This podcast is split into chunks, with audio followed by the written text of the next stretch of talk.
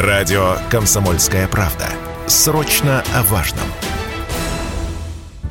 Санкции, ограничения и прочие новые реалии разорили российских миллиардеров на 83 с лишним миллиарда долларов совокупно. И это только с начала нынешнего года. Цифру подсчитали аналитики для очередного рейтинга толстосумов Bloomberg Billionaires Index. Так, Владимир Потанин и Михаил Прохоров потеряли по миллиарду. Леонид Михельсон, Алексей Мордашов и Владимир Лисин примерно по 8. Больше всех пострадал Виктор Виксельберг. С начала года владелец бизнес-группы Ренова стал беднее на 11 миллиардов долларов. Насколько существенны для бизнесменов эти потери, Радио КП разъяснил исполнительный директор консалтинговой группы «Высшие стандарты качества» Максим Тищенко.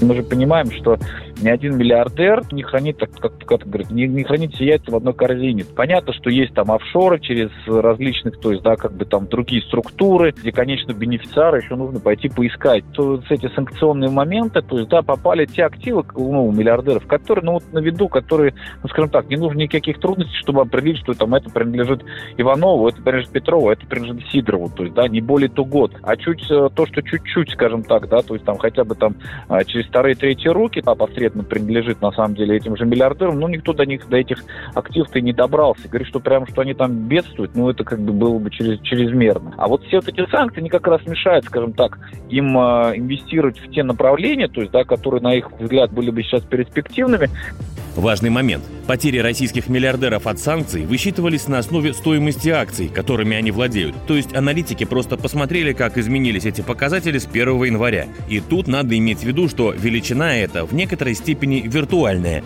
объяснил нам Максим Тищенко.